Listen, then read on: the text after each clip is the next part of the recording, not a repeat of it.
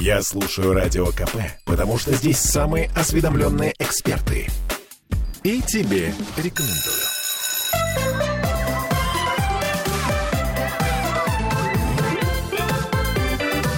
Родительский вопрос. Всем привет! 11 часов 3 минуты в городе на Неве, и мы э, начинаем наш разговор, э, как всегда, с нашими э, прекрасными и стабильными спикерами Ольгой Пановой, нутрициологом, и Дмитрием Альшанским, психоаналитиком. И Ольга Маркина, наша ведущая. Да. Значит, о чем мы поговорим сегодня? На, на мой взгляд, на очень сложную тему. Э, бить или не бить? Вот в чем вопрос. Собственно, мы этот вопрос вам задали. Почему? Потому что Потому что вы нам постоянно пишете на любую тему. Да надо его было по ж стукнуть. Или там, да бить надо больше, и тогда вот все проблемы решатся. И вот э, мы, собственно, заволновались, потому что нам кажется, что это не совсем решение всех проблем. А, итак, бить или не бить детей? Ну вот бывает иногда, ты очень уставший, ты очень встревоженный, и ты начинаешь, вот хватаешь его и говоришь, ну, ты можешь помолчать. И потом в какой-то момент ты берешь себя в руки и думаешь, так, что я делаю? Извини, малыш, я просто устала. Вот. Это в лучшем случае. А в худшем?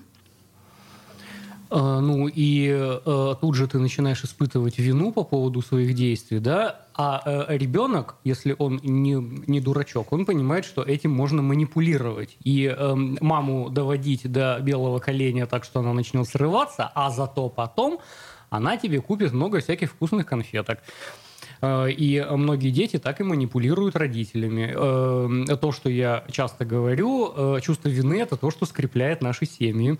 Между мужчиной и женщиной, между родителями и детьми, да, все постоянно перед всеми виноваты. Это прекрасно, но как нам самим научиться не э, срываться на собственном ребенке? Я понимаю, что это, э, как сказать, выражение крайнего отчаяния, когда у тебя полное бессилие, тогда ты э, срываешься с катушек и начинаешь э, шлепать и хлопать и прочее, прочее, кричать. Оль, ты когда-нибудь на своих детей кричала, шлепала? Ну, ты нас с Дмитрием сегодня стабильными назвала. Ну, наверное, как бы не всегда мы стабильные. Понятно.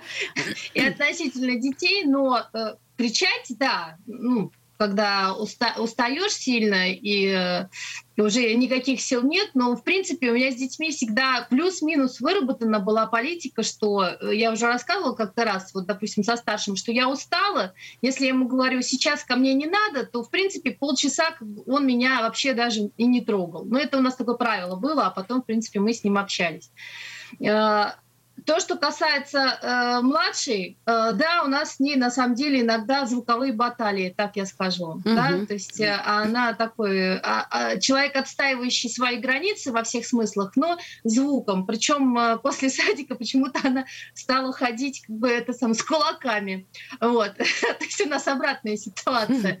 Э, но э, я ей объясняю, да, что как и что и какие ее действия. Сейчас, в принципе, там она стала включать голову, но э, просто еще в тот эфир мы разговаривали. Для меня очень сложная э, ситуация, когда, например, если ты, ну, как-то слегка шлепнул ребенка, ну, как вот, знаете, играючи бывает, или, ну, не играючи даже, а когда, ну, там злится как-то, но вот именно пороть целенаправленно, э, именно э, ну, по, по сути, целенаправленно совершать насилие над ребенком. То есть это э, твой маленький человечек, э, который от тебя э, ждет защиты. Именно ты его защитник. Он же, в принципе, кроме тебя никому не нужен. И ты же совершаешь над ним насилие. Ну, у меня такой разрыв э, мозга происходит, потому что э, мне кажется, что это то, что просто можно, там, не знаю, сразу сдать ребенка в детский дом, потому что у вас контакт будет ну, с ним нарушен. То есть у него доверие вот такого, как э, могло бы быть до этого действия,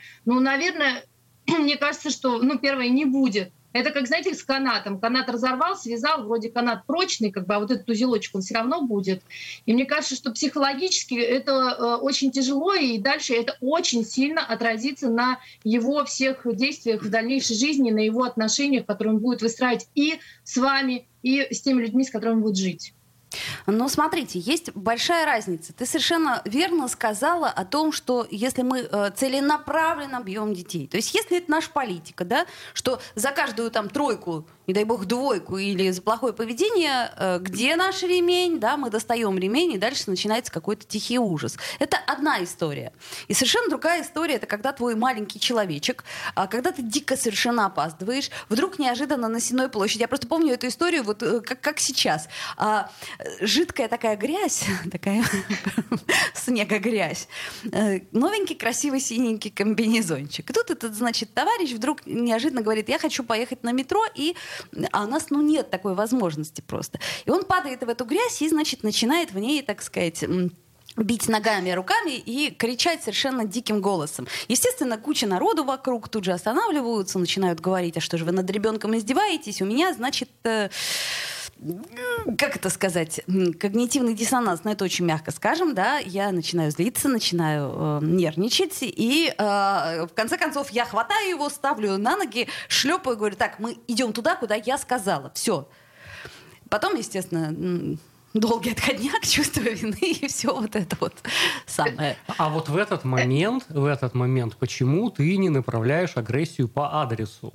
Вот на всех этих тварей, которые начинают тебе советы советовать, там, значит, упрекать и все остальное. Э, э, у меня тоже масса таких случаев была, но я всегда за команду ребенка играю. Э, и хочет валяться, пусть валяется. Это не э, министерство, не ваших собачьих дел. Тонко. У меня была такая ситуация, э, когда Тарас был еще маленький, мы с ним вышли гулять. Голубой комбинезончик абсолютно новенький. Такая же снега грязь Э, во дворе проезжая часть, а он говорит, мы пойдем в ту сторону. Я говорю, уже время, дом в той стороне. И я иду. Э, что делает он? Он, значит, на спину, э, вот так вот, раскинув руки на проезжую часть, ложится. На скамейке сидела бабушка, он, значит, ложится, начинает кричать. Вот, я говорю, ну, тем более тогда прогулка окончена, мой дорогой. Я пошла, иди за мной. Он лежит, орет. Я говорю, тем более ты уже весь вот такой вот совсем не в красивом комбинезончике. Он берет, переворачивается на живот и начинает дальше кричать. Бабушка начинает мне там типа говорить, как можно, что вы за мамаши на проезжей части бросили ребенка и уходите. Он, значит, там, ну, это буквально доли секунды происходило. Он понял, что я никуда ну, как бы я не пойду его поднимать и даже вообще глазом не моргну. Он встал так тихо тихонько и пошел за мной вообще. Ну вот, но просто э, та же самая бабушка, как бы, она продлила эту агонию, потому что, давая советы, по сути, она, то есть он еще на нее поглядывал, ну, дети же манипуляторы в конечно, этом возрасте. Ну, конечно, На нее поглядывал, типа, будет ли, не будет ли вообще, что за мать такая, как бы, ну, с ее слов, как бы, естественно, он искал подтверждение. Ну, вот, поэтому, мне кажется, у любой матери такая ситуация была, вопрос действий, и самое худшее, как бы, это когда начинают действительно люди вмешиваться вмешиваться. Э, зрители, зрители, э, нашим юным друзьям абсолютно четко нужны зрители. Это я заметила давно. То есть, если ты уходишь из комнаты и закрываешь дверь, то крик прекращается. Ребенок тут же прибегает к тебе, занимает ту же позу и начинает заново. Вот. Ну вот, Оль, кстати, на самом деле очень часто ситуации, когда начинают родители чувствовать неловкость и возникает вот это вот шлепнуть еще что-то. Например, у меня когда-то раз был там 4 года в ресторан мы пришли. И, значит, он бегает, бегает, бегает. А мне как раз человек, который со мной пришел, он говорит, ну чего он у тебя такой, вот чего он бегает? Я говорю, вообще-то ему 4 года. Я говорю, хочет, пусть бегает. Ну как-то неудобно. Я говорю, тебе неудобно, вставай и уходи. Совершенно справедливо. Ну, в общем, вот так и работает, да, то есть родитель начинает испытывать тревогу, как в себе эту тревогу понизить он не знает, поэтому надо э, эту агрессию выместить на ребенке. Э, если есть кто-то третий советчик, который лезет, куда его не просят, вот туда бы агрессию неплохо вымещать. Потом Оля абсолютно все верно сделала, да, только если э, дитё возится в, в грязи намеренно для того, чтобы тебя на что-то спровоцировать, вот я бы на следующий день этот комбинезончик не стирал. Ну да, а в садике потом скажут, слушайте, вы что эту свинью-то привели? Вам что, сложно постирать, что ли? А, а, вот, и чем раньше ваш ребенок поймет, что у вас совершенно отбитое чувство вины, и туда бесполезно давить, тем будет лучше, да. Дим, у нас соли не отбитые, поэтому комбинезончики мы. К, к сожалению, да. Но просто сам факт того, что, во-первых, э, нам пришлось на общественном транспорте вот в этом во всем вот это вот все грязное тащить, как бы грязное орущее и размазывающее вот эту грязь по лицу. А, так, а пусть он поймет, как это неприятно, и в следующий раз не будет этого делать. Ой, не знаю, не знаю. Мне кажется... При этом надо ребенку говорить, ничего страшного, ты и такой красивый, да, я да, тебя да. люблю. Я тебя очень люблю. Не забывая говорить Все на тебя смотрят и любуются. Как ты кричишь, и от тебя грязь на 10 метров разлетается. А, так вот, собственно, э, насколько я понимаю, самый ключевой вопрос в этой истории, как нам, родителям, понизить уровень тревоги в тот момент, когда вот этот ребенок, он э, всеми силами демонстрирует тебе, да пошел ты, значит, в пень, я буду здесь вот так вот лежать, пока ты не сделаешь то, что я хочу. Естественно, куча советчиков, всего вот этого. И, э, ну, я не знаю, кроме э, неких э, легких транквилизаторов, мне пока в голову ничего не приходит. Но я надеюсь, что мы как-то попробуем совместно разобраться, что же нам делать. А это самый нормальный воспитательный момент установления границ кто кому принадлежит, кто кому подчиняется, кто тут главный, это вопрос власти, который мы после рекламы с вами обсудим. Друзья мои, я напомню, что э, нам можно задавать вопросы, вопросы в, в трансляции ВКонтакте. Э, если будете писать, будем благодарны. А, вот, и я напомню, что Ольга Панова и Дмитрий Альшанский и Ольга Маркина, мы сегодня разбираем вопрос, бить или не бить. Вот в чем, собственно говоря, ключевой камень преткновения. Сделаем паузу, вернемся в эфир.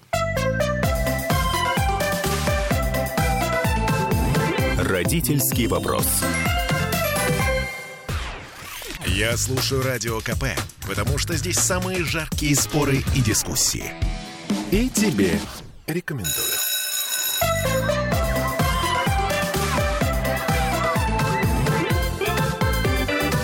Родительский вопрос.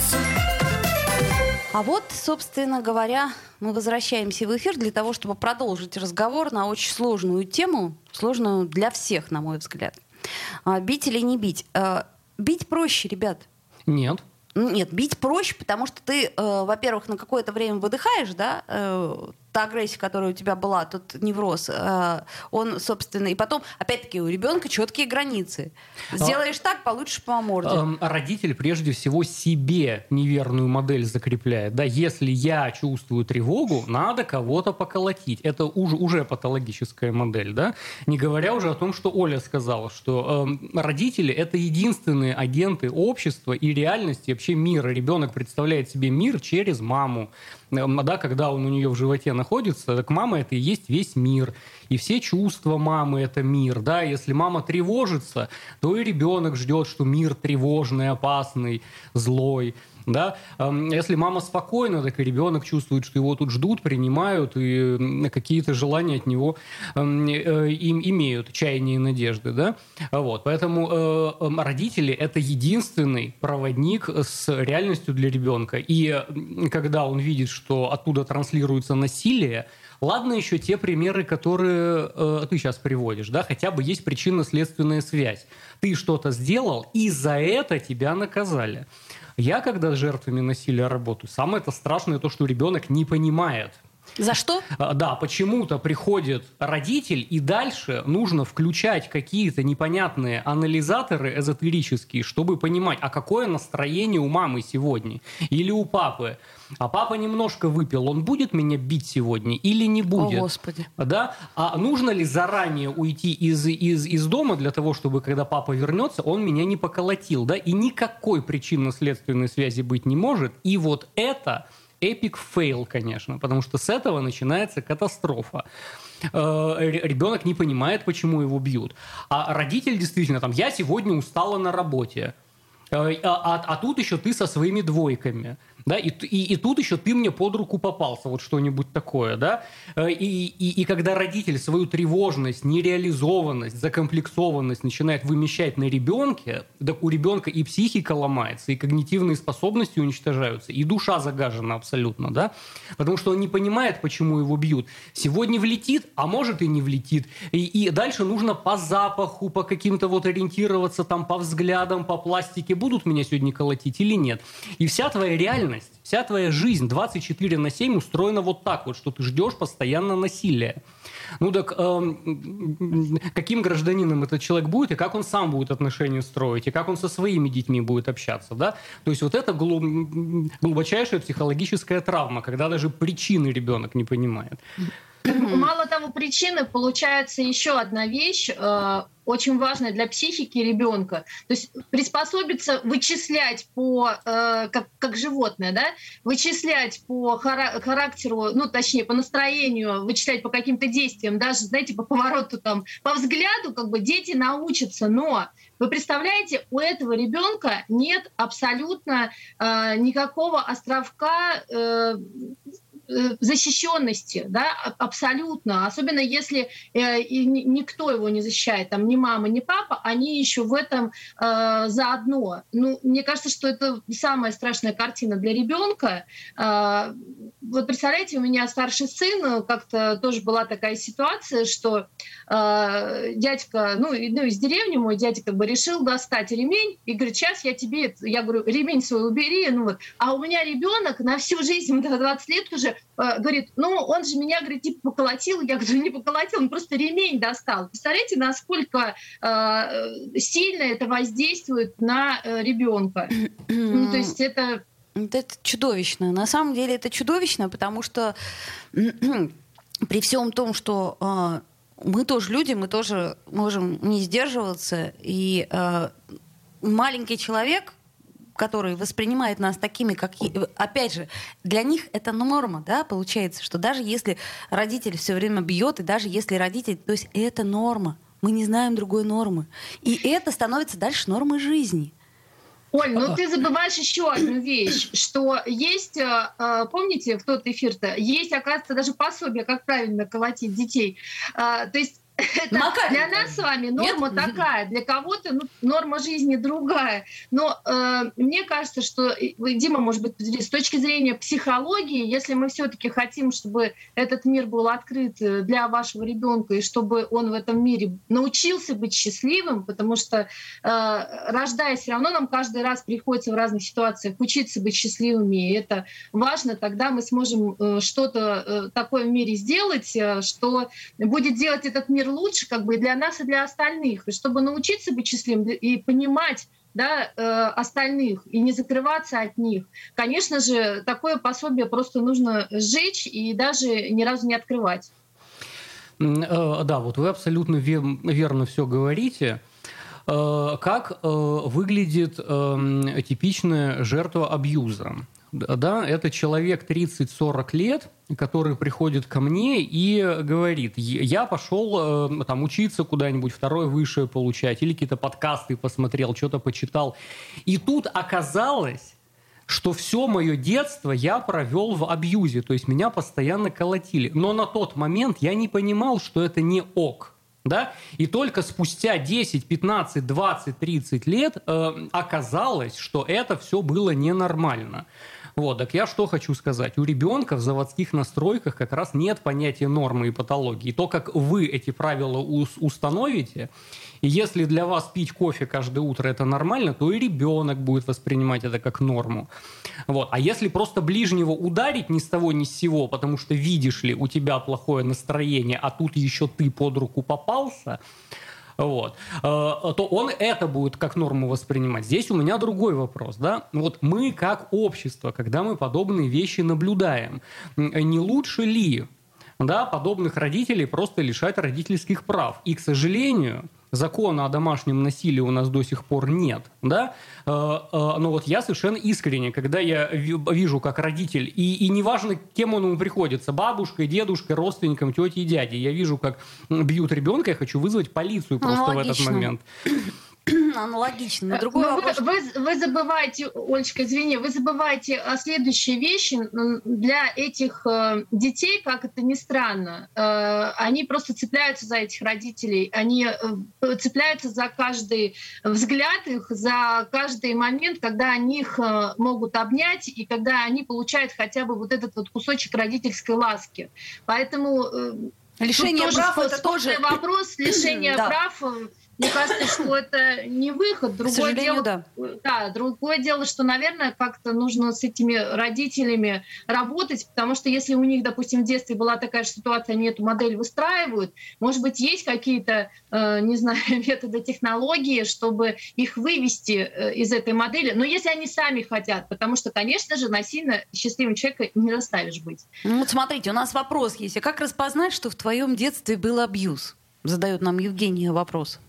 А, так сейчас, по-моему, про это весь интернет вообще, да, и, э, и даже там, где и нет абьюза, там его и придумывают иногда, да, я читаю какие-то бредовые там, значит, э, эти рекомендации, если жена, жена тебе пишет, где ты, то это попытка тебя контролировать, и это уже абьюз, да, угу. вот, ну это крайности какие-то, да, вот, но сейчас, в общем, все про это.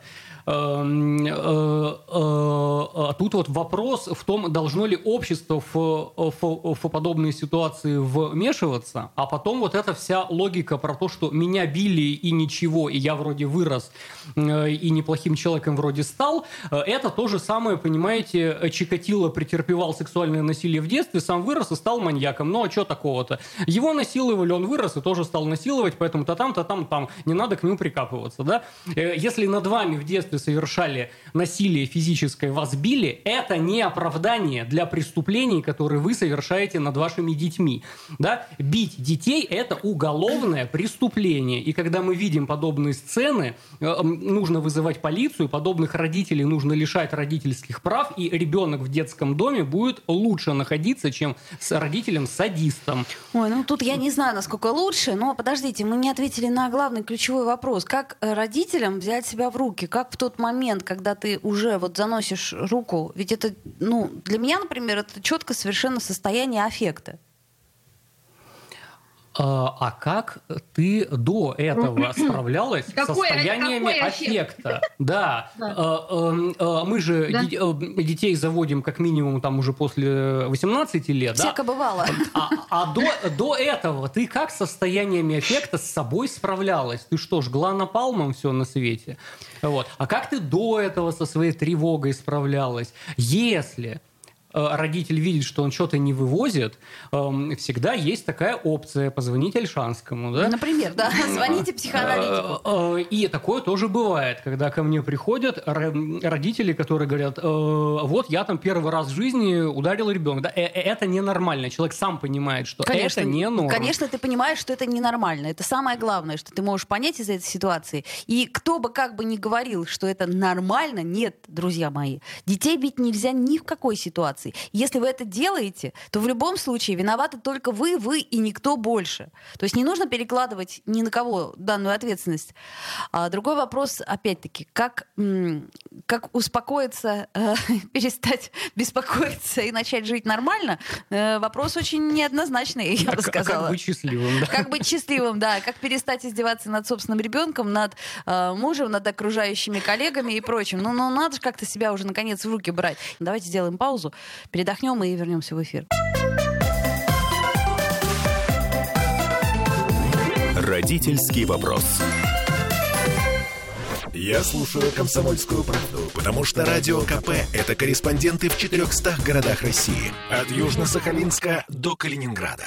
Я слушаю «Радио КП» и тебе рекомендую.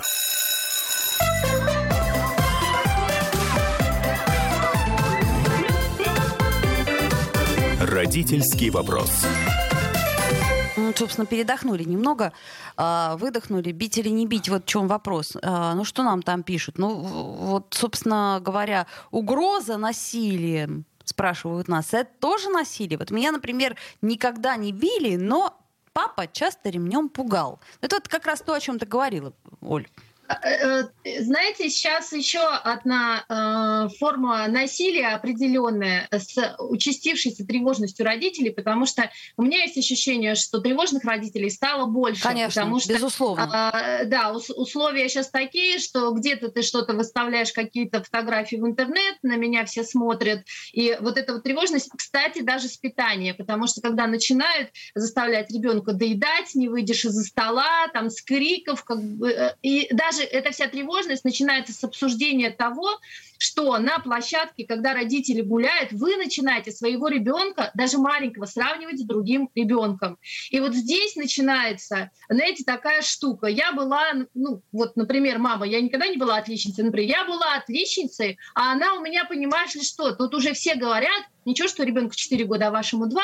Значит, эти все уже говорят, уже в школу собрались идти, а мой-то ребенок еще ни словечко-то не сказал. Что же это такое? Как бы надо к врачам, надо, э, значит, ребенку куда-нибудь. Или, а сколько ваш ест? Там мама, знаете, с балды, наверное, та сказала, типа, а он у меня большую тарелку первого и второе, а моя-то ничего не съела, это же все. Это, ну, прекратите своих детей сравнивать. То есть меня зачастую родители пишут, и я, когда начинаю с ними разговаривать, моя ничего не ест, а потом начинается выяснять, что ребенок все нормально ест, проблема мамаша в вас. Э, тут прекратите с этой тревожностью. Ну, то есть вот просто ваш ребенок самый лучший, вот самый лучший, и вы должны это знать, и ребенок должен это знать. И когда у вас есть понимание, что у вас ребенок самый лучший, то как у вас рука вообще поднимется его самого лучшего, самого э, красивого и самого любимого? Ну, в принципе, ну, шлепнуть, может быть, иногда да, ну, как бы, ну, но не, извините, пороть. Ну, конечно. Но есть вот, э, мне, мне кажется, что это одна из э, самых серьезнейших ошибок сравнивать и, собственно говоря, быть недовольным постоянно этим сравнением и э, вот это вот недовольство, оно и рождает, да, что что ты сидишь-то, давай, давай, давай, делай, делай, ну что ты не, не учишь английский, так давай делай, потому что кто-то где-то лучше, кто-то где-то успешнее и прочее. Не просто же так есть слово несравненный, да, то есть несравненный как высшая степень превосходства, по сути дела. Потому что сравнивать, ну, во-первых, все разные, во-вторых, у всех э, разные и физиологические, и умственные способности, у кого-то они проявляются раньше, у кого-то позже. Очень часто, например, мальчики, они э, активируются чуть позже, чем девочки. Я а, очень... а, да мальчики вообще отстают от девочек. Нет, правда, я, да, я очень да. э, много знаю историй, причем успешных уже взрослых людей, которые, например, классы до восьмого вообще просто забивали, ничем не интересовались, э, ничем не занимались, очень плохо э, учились там и все, все дела. Это вот. я, привет. Ну да, а потом вдруг в какой-то момент раз и включается э, мотивация острая, и ты понимаешь, для чего тебе это нужно. Ты начинаешь учиться, начинаешь что-то делать и прочее. А если э, вот этот промежуток времени твои родители говорят, нет, он у нас какой-то, какой-то он у нас дебиловатый. Нет, давай-ка мы его побьем получше, и тогда он будет лучше учиться. Э, это откуда берется? Это берется от инфантильности родителей. Потому что я мамочка или папочка, да, я хочу быть в глазах общества хорошим родителем. И тогда я ребенка на площадку вывожу не играть и удовольствие получать, а на сцену, чтобы всем показать, как у него рубашка отглажена, какие у него чистенькие штанишки. И как он отлично говорит по-английски. А, да, потом Слушайте, э, он, он сейчас... куда-то бухнулся, он, собственно, непосредственно своей деятельностью занимается, возится, лазает, пачкается, да, и ты начинаешь воспринимать это как минус себе. Это я плохая мать, потому что у меня ребенок там гиперактивный, предположим, да, угу. или куда-то за, или с кем-то дерется. Да, блин, у него есть агрессия, понимаете, у всех людей есть агрессия. Вот. И дальше ты начинаешь минусовать себя, и вот куда эту тревогу выразить ты не знаешь, ты начинаешь колотить ребенка для того, чтобы он был удобный, послушный, и тебе э, общество давало лайки. Какой он у тебя, значит, ум, ум, умочка. А мне пришла в голову сейчас мысль, смотрите, если родитель воспринимает себя как адвокат ребенка, ну вот так фактически, представляете, как, например, вы пришли к адвокату, адвокат что-то мне не нравишься, отмутузил, а потом говорит, ну ладно, пошли в суд. Здесь такая же ситуация, если родители все-таки будут стоять на позиции, что я единственный защитник, я единственный там адвокат своего ребенка всем миром, Априори, да, уже да. когда он у меня родился, то, наверное, немножко по-другому он будет воспринимать все свои действия. Дим, может быть так как-то? Это, это, это абсолютно верно, да, и э, я бы хотел еще вот такой параграф рассмотреть. В некоторых случаях вы говорите, все-таки можно дать под, под, подзатыльник или какое-то физическое воздействие, да? Подзатыльник нельзя, это голова, а это как не, голова, не попа. По попе можно, но иногда. А Как и когда, в каких случаях. Вот. Теперь э, для здоровых родителей переключаемся. Да? А тут же и обратная сторона баррикад есть.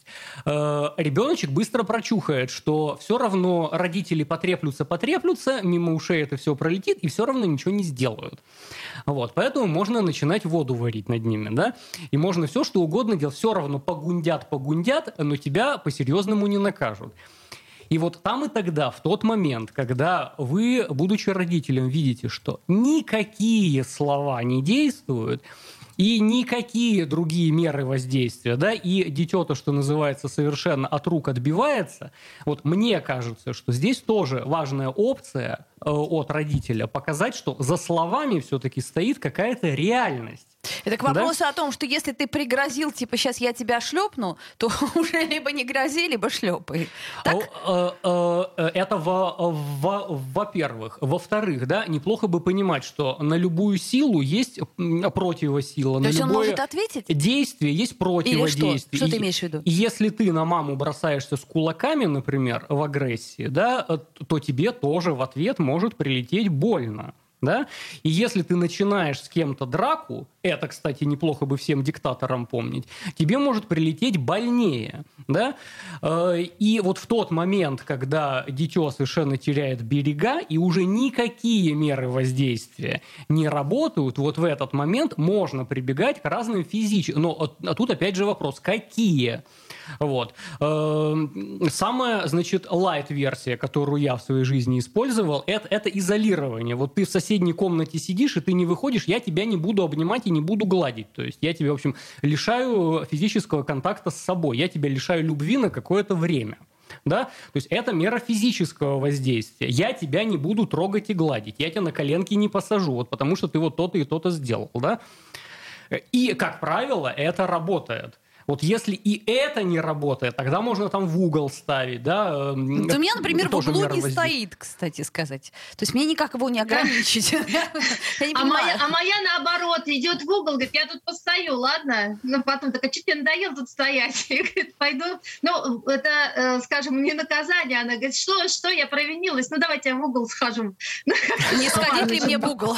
Да, сама, сама балуется, но с точки зрения именно физических ограничений, отношений, потому что э, когда ей там грустно или что-то, она всегда говорит «обними меня». И вот, э, кстати, такой же метод тоже я применяла. Я ей объясняю, во-первых, как бы, что ей может прилететь, если она вот так будет э, кидаться на кого-то другого. А второе, как бы лишение именно физических обнимашек, ну, то есть обнимашек, там, в принципе, вот такого контакта на какое-то время, оно не влияет больше, чем... Это правда, да да. какие-то другие вещи, потому что для нее это важно. И опять же, для нее вот эта вот безопасность, для нее э, это необходимость, которая нужна, чтобы э, себя чувствовать защищенной.